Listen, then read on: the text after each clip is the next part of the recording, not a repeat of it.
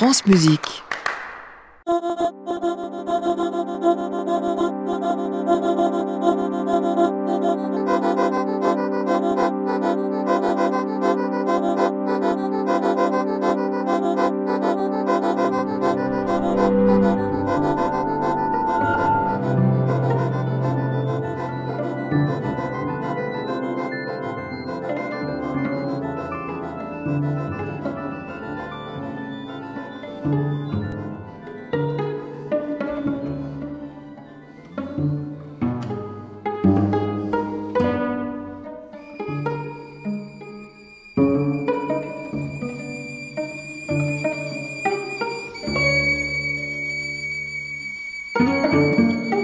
Bonsoir à toutes et à tous et bienvenue au Carrefour de la création sur France Musique. Un carrefour teinté de nuances d'ombre, car ce soir, nous nous intéressons à celui qui est sans doute le poète par excellence de l'humeur mélancolique, de la bile noire de Saturne. Qu'elle soit nerveuse ou contemplative, sa musique étire souvent le temps dans un contrepoint modal dissolu qui semble mouvant à la limite d'être improvisé. D'ailleurs, avec ses quelques 40 ans de carrière, il est devenu un véritable monstre sacré du paysage contemporain, au look aussi identifiable que sa musique est immédiatement parfumée. Parfumée, oui, sa musique respire les éléments, l'odeur du pétrichor dans un sous-bois après la pluie, des éclats de soleil en noir et blanc, une chaude journée d'été, le vent froid en bord de mer et l'immensité d'une falaise. Sa musique est terreuse, oui, on sent que le compositeur pétrit cette pâte savamment, à la table, sans piano, de façon méticuleuse, avec l'expérience d'un artisan qui aura tout essayé dans sa carrière, de la musique de chambre la plus intime, en passant par des cycles d'œuvres d'orchestre à la numérologie cabalistique, jusqu'à devenir un opériste digne de Puccini, avec rien de moins que 11 opus lyriques au compteur. C'est justement en lien avec un de ses derniers opéras que l'on aura eu l'idée de réaliser ce soir cette émission. Une revisite de Macbeth de Shakespeare, mais pas tout à fait de Shakespeare un Macbeth souterrain, comme un cauchemar, un Macbeth Underworld qui a été donné toute cette semaine à l'Opéra Comique et que vous pourrez retrouver sur notre antenne le 20 décembre prochain dans le concert du soir du mercredi présenté par Arnaud Merlin. Alors, cette création française shakespearienne était pour nous l'occasion de plonger dans l'univers d'un des plus grands compositeurs français contemporains et de s'immerger dans un voyage au cœur de la mélancolie, cette humeur noire qui traverse toute sa musique et j'irais même jusqu'à dire son univers. Déambulons donc le long d'un chemin sinueux et noir, au cœur de la musique de Pascal Dussapin.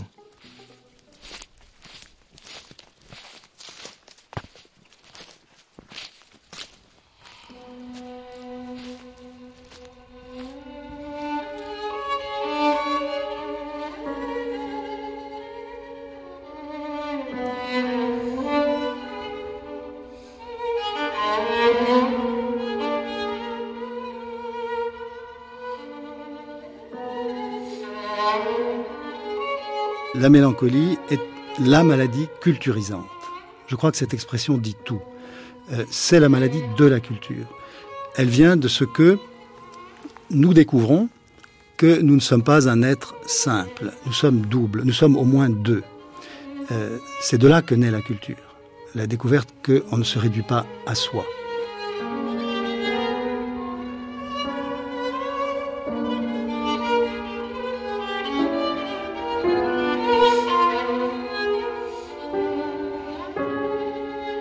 Beaucoup plus tard, Nerval dira fortement Je suis l'autre. Ce qui est encore plus fort, soit dit par parenthèse, que, l'expression de Rimbaud. Rimbaldienne, oui. Je est un autre. Je est un autre. Mais je suis l'autre, c'est autre chose et c'est plus fort. Et c'est la racine même de la culture. C'est la racine aussi de la mélancolie. Découvrir que on n'est pas soi, qu'on ne se réduit pas à soi, qu'on est altéré au plus intime, et c'est là qu'intervient euh, puissamment la noire, euh, considérée comme réelle à certaines époques, comme métaphorique aujourd'hui par nous, euh, cette bille noire, au fond, elle nous intéresse en tant que fluide imaginaire pour représenter une puissance secrète, active, euh, dangereuse, douloureuse sans doute, mais féconde, qui nous altère littéralement, qui fait de nous autre chose. Et c'est l'origine de la mélancolie, d'une part, mais c'est aussi l'origine de l'artiste, qui, se découvrant autre, produit autre chose.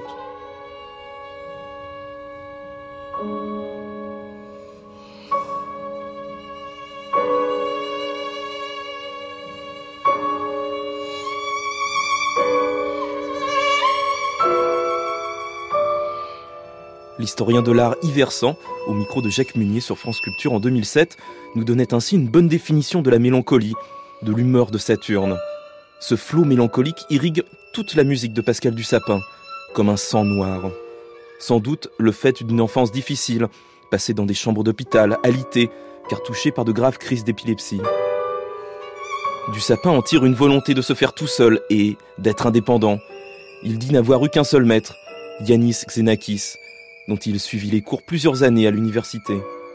Xenakis inculquait à ses étudiants la différence ténue entre ce qui est beau et ce qui est intéressant.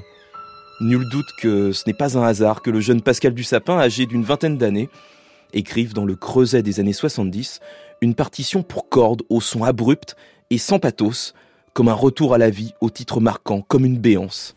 Souvenir du silence.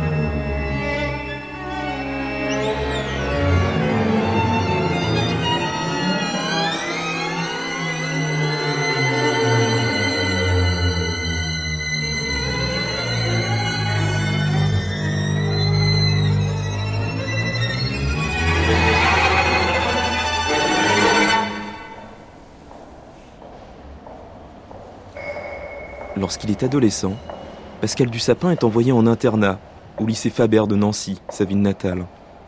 Un jour, il est forcé d'y passer le week-end pour cause de punition. On n'est jamais sérieux quand on a 10 ans.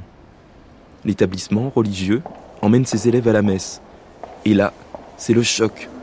La sonorité de l'orgue le prend aux tripes et l'emmène dans un ailleurs quasi mystique.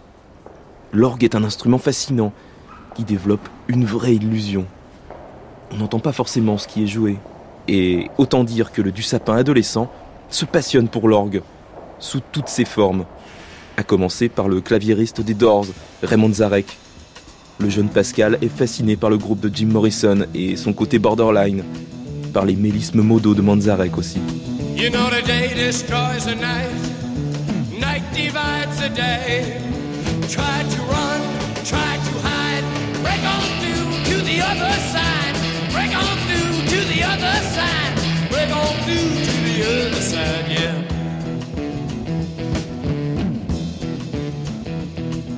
We chased our pleasures here, dug our treasures there.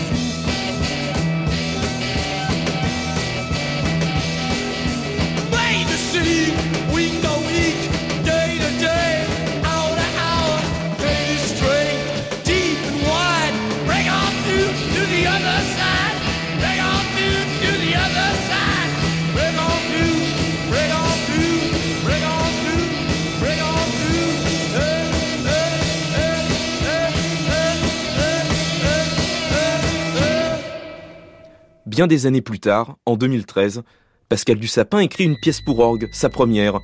L'œuvre porte un titre un brin étrange. Memory, l'hommage à l'univers rock se passe dans toute la deuxième partie de l'œuvre. Au manuel, c'est-à-dire au clavier joué avec les mains, se développent de graciles guirlandes sonores, scintillantes comme un ciel étoilé, tranchantes comme des arcs électriques.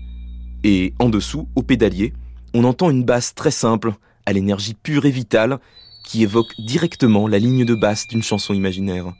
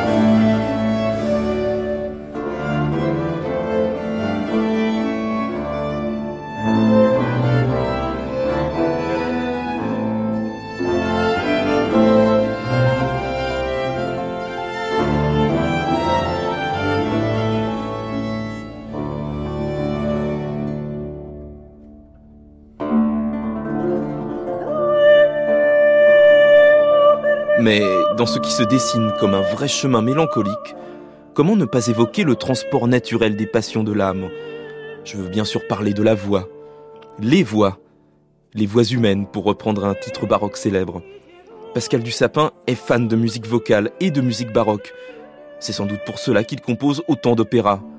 D'ailleurs, avec son expression resserrée et sa passion pour la musique de Claudio Monteverdi, on pourrait presque dire que Dussapin est un madrigaliste du XXIe siècle. Sa musique, éminemment contrapuntique, se construit comme un tissu de la Renaissance ou du premier baroque, comme un drap que l'on soulève sur des ombres errantes. En 2008, il signe un opéra hommage à Monteverdi, Passion, le format est plutôt deux poches, une chanteuse, elle, un chanteur, lui, un chœur de chambre et un ensemble instrumental. Le dispositif est resserré pour une œuvre qui reprend la trajectoire tragique du mythe d'Orphée et Eurydice. Passion reprend la trame montéverdienne dans un absolu fantomatique. Mais avant de plonger dans les passions tourmentées de Dussapin, écoutons un peu de Monteverdi.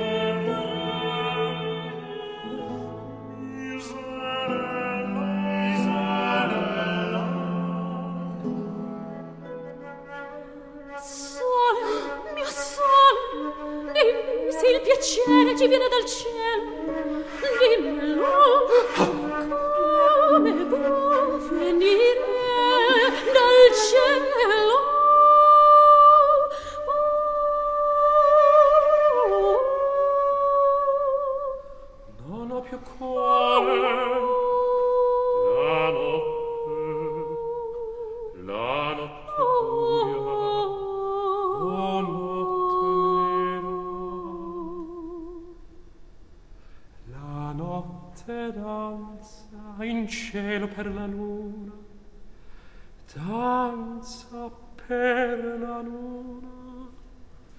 Ed io prima mi saziavo di sospiri e bevevo lacrime. Ma cosa vuoi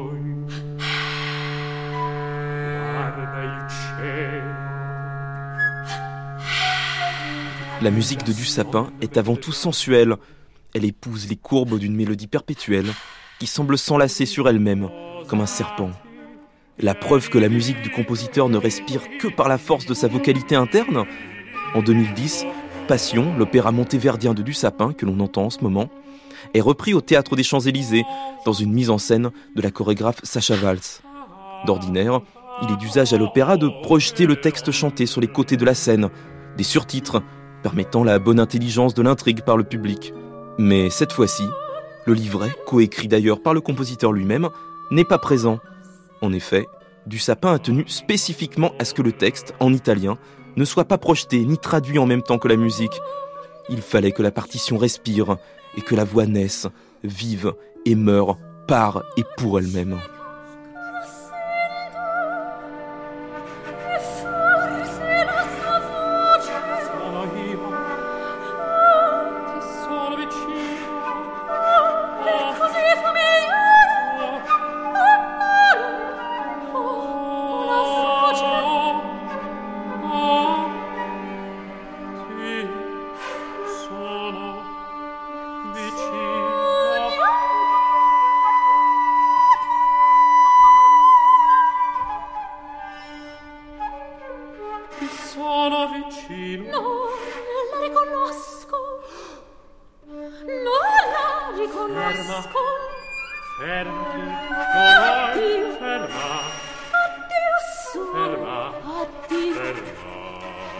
here.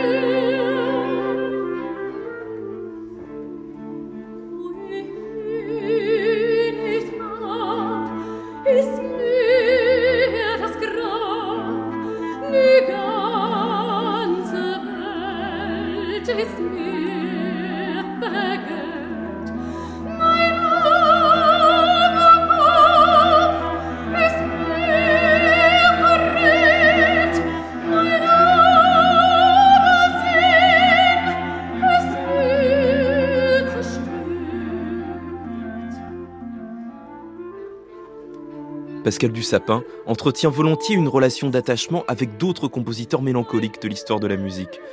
Franz Schubert notamment, dont il adapte deux leaders, deux mélodies et deux univers bien distincts, Nuit et rêve, uniquement pour voix et un dispositif électronique faisant entendre les bruits de la nature, les natures là romantiques, tandis que Marguerite Aurouet revient à l'essentiel, avec une sonorité chambriste que n'aurait sans doute pas renié Schubert lui-même.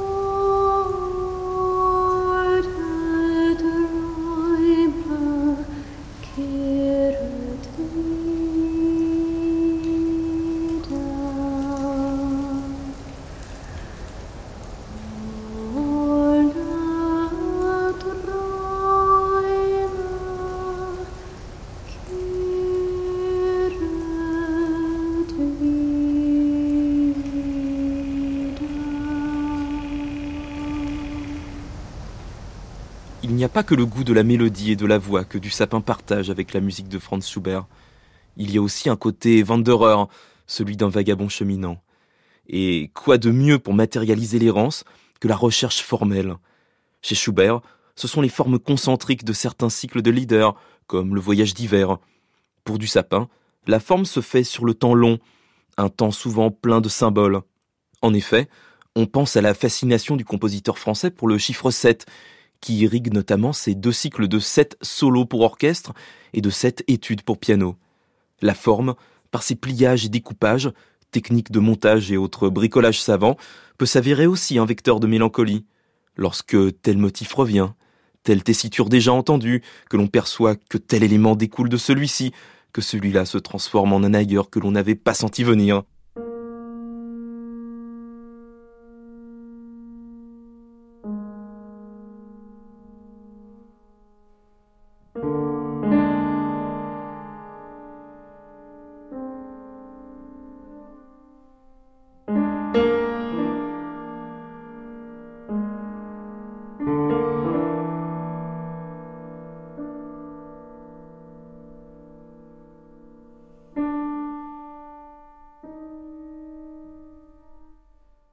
Composé entre 1999 et 2001, les études pour piano sont 7 pièces aux durées variables, de 4 à 11 minutes. Chacune déploie un monde particulier, une mélancolie singulière, un cheminement unique et solitaire. D'ailleurs, Du Sapin ne pense pas ses études comme des études pianistiques, non, mais plutôt comme des études de tristesse. J'évoquais des pliages et des découpages. Il faut savoir que chez Du Sapin, les études 1 à 4 des sous-titres étranges évoquant ce monde que l'on pourrait appeler maintenant le DIY. L'étude 1 a pour sous-titre Origami, la deuxième Igra, la troisième Tangram et la quatrième Mikado. Pour expliquer ces titres, Du Sapin dit de manière très simple qu'à l'époque de la composition, il était intéressé par ces jeux de pliage et de construction, et que lorsqu'il intitule une étude origami, il va s'agir au niveau de la forme même d'un pliage d'idées sur elle-même, comme un petit papier déplié et replié qui aurait le goût de l'éphémère.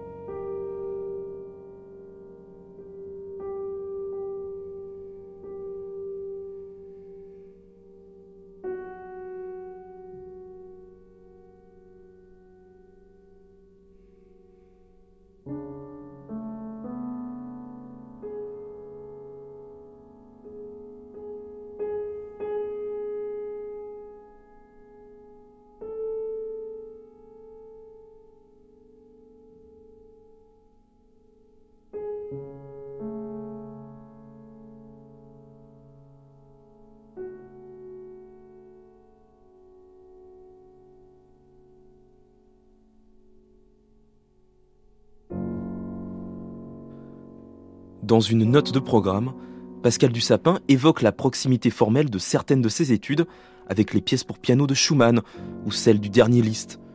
Les dernières œuvres de Franz Liszt sont effectivement étranges, troublantes et labyrinthiques. À mon sens, l'œuvre qui se rapprocherait le plus de cette déambulation formelle, cela serait sans doute la Via Crucis, le chemin de croix.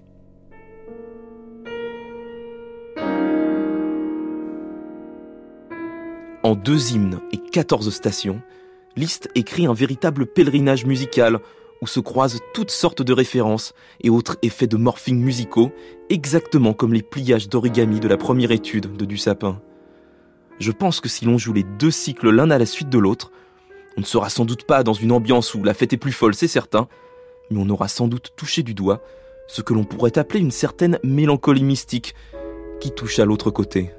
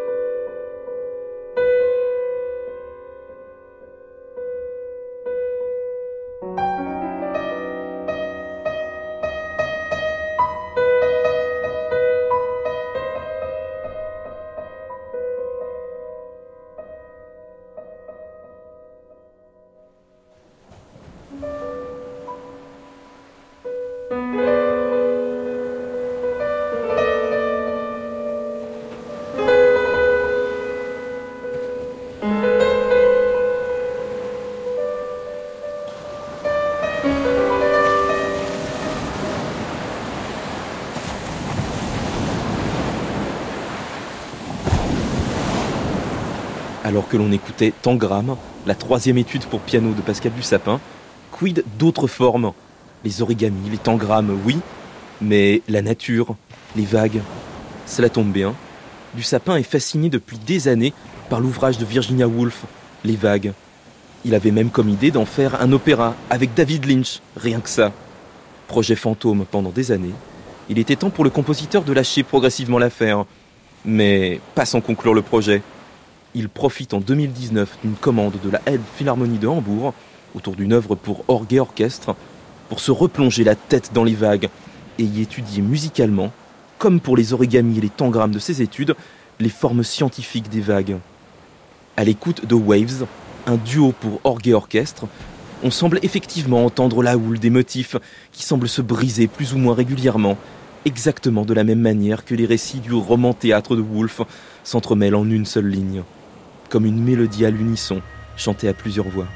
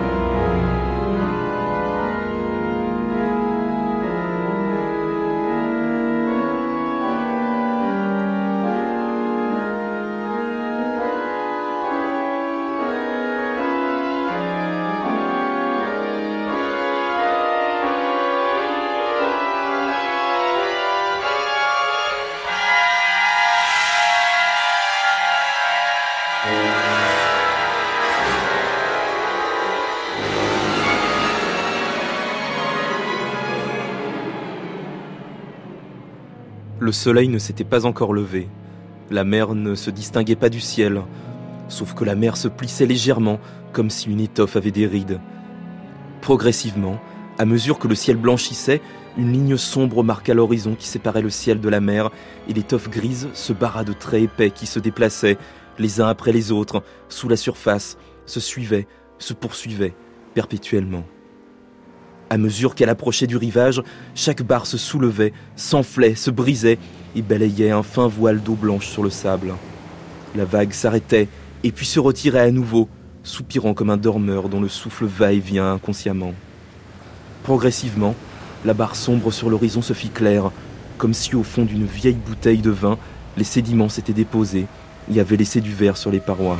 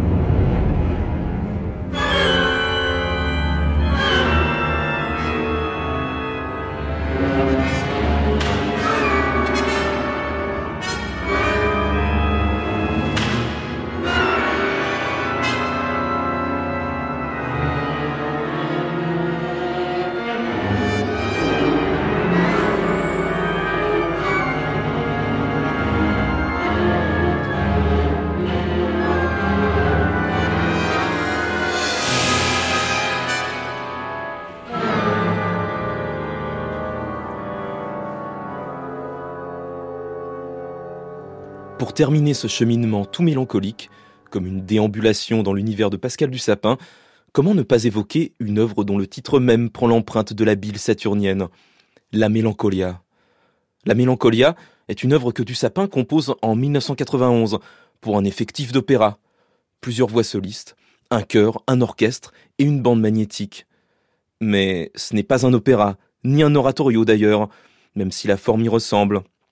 Le compositeur sous-titre sa pièce Opératorio, un oratorio entre sacré et profane, avec une forte dimension dramatique en somme. La Mélancolia est une œuvre hybride entre les genres et les mondes, qui utilise des textes de diverses origines, de la Grèce antique au Moyen Âge, et qui évoquent tous cette humeur noire, cette bile mélancolique, ce haut mal des artistes et des rois. La Mélancolia de Dussapin est-elle un grand oiseau noir, comme a dit un jour de la musique de Dussapin le grand compositeur italien Giacinto Scelsi La Mélancolia, c'est une angoisse qui tient les tripes et qui avance. La Mélancolia, c'est aussi un trou béant qui se termine avec la candeur d'une voix d'enfant. Le compositeur dit de l'œuvre qu'il s'agit de l'histoire intime d'avant ma musique. On en revient au début de notre chemin, comme un lit de souffrance et de jeunesse, de fleurs noires passées qui se transforment en cendres.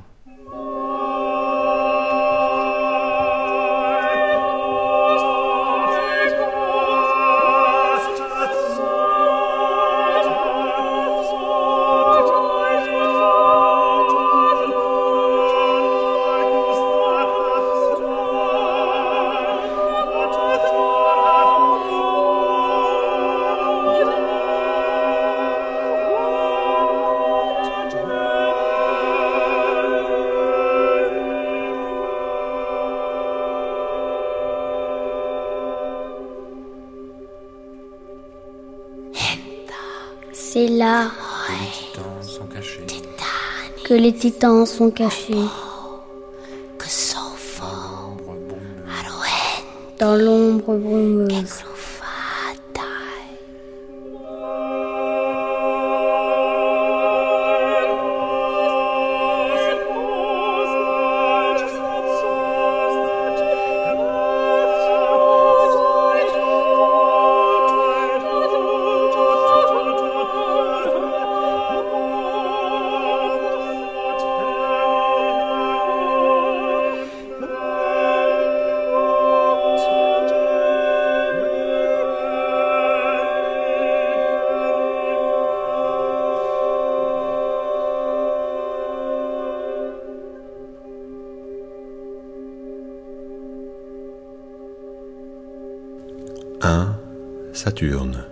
Logistikon. Faculté de raisonner. Theoetikon. Faculté de contempler, de raisonner. 2. Jupiter. Practicon. Efficacité, pratique. 3. Mars. Thumikon. Reste de courage, faculté irascible. 4. Soleil. Aestheticon. Faculté Fantasticon. de sentir et d'imaginer. 5. Vénus. Epithumeticon. Faculté d'imaginer. 6. Mercure. Hermeneuticon. Faculté de faire comprendre. Interprétative. 7. Orbite lunaire. Futicon. Faculté naturelle d'engendrer les corps et de les faire croître.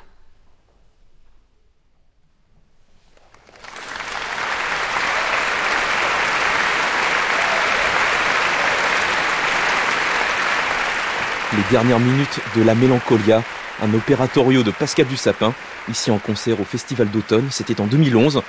L'ensemble vocal de la radio de Stuttgart et l'orchestre symphonique de la radio de Baden-Baden était dirigé par Ilan Volkov. On en profite pour rappeler la reprise qui s'achève ces jours-ci de l'opéra Macbeth Underworld à l'opéra comique, avec notamment comme époux Macbeth, Katharina Bradic et Jared Hott, le chœur Accentus et l'orchestre national de Lyon, dirigé par Franck Lou, dans une mise en scène de Thomas Joly, et ce sera à retrouver le 20 décembre dans le concert du soir d'Arnaud Merlin à 20h sur France Musique.